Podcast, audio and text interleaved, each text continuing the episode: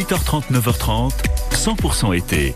100% loisirs et culture. Puisque je sais que c'est le genre d'événement qui, euh, qui vous plaît, quand on replonge dans le temps, les enfants euh, restent des enfants et les grands redeviennent des enfants. Direction Colmar-les-Alpes, dans les Alpes de Haute-Provence, où se tient depuis hier et tout le week-end la 26e fête médiévale, considérée comme la plus grande fête de ce type de la région euh, Provence-Alpes-Côte d'Azur. Gilles Gravier de l'Office de tourisme de Colmar-les-Alpes et membre du comité d'organisation euh, va nous le confirmer. Il est avec nous en direct. Bonjour Gilles.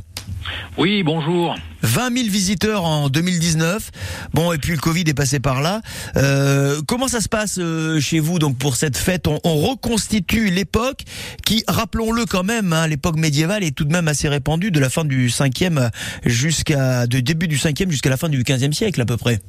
Absolument. Donc on reconstitue l'époque, c'est exactement ce dont il s'agit, euh, et on convie pour ce faire et donner un, un, caractère festif et joyeux à cette belle manifestation des troupes de grande qualité. Je vous assure que et c'est ce qui fait en toute modestie le succès des médiévales de Colmar, c'est que nous avons des troupes qui viennent des quatre coins de la France, parfois même de l'étranger, et qui ont un savoir-faire et qui sont reconnus euh, dans, dans le milieu des spectacles. C'est ce qui fait la richesse de notre fête médiévale.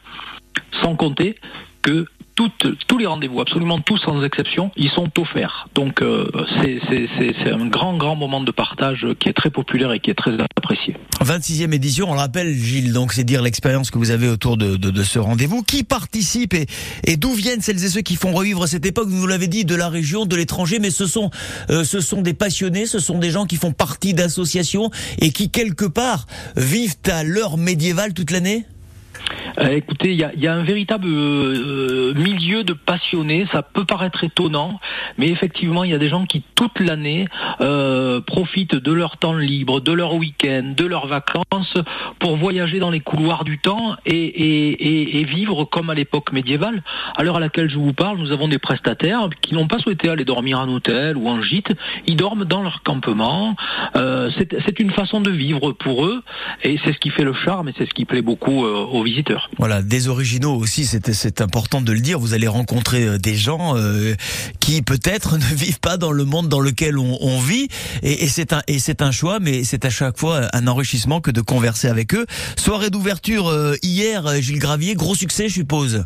Oui, un concert exceptionnel. On a une, magnifique église. Euh, il aurait fallu pousser les portes. Nous avons accueilli hier soir un groupe qui a fait les plus belles salles parisiennes. Il s'agit du Condor qui s'est produit dans l'église. C'était absolument exceptionnel à donner la chair de poule.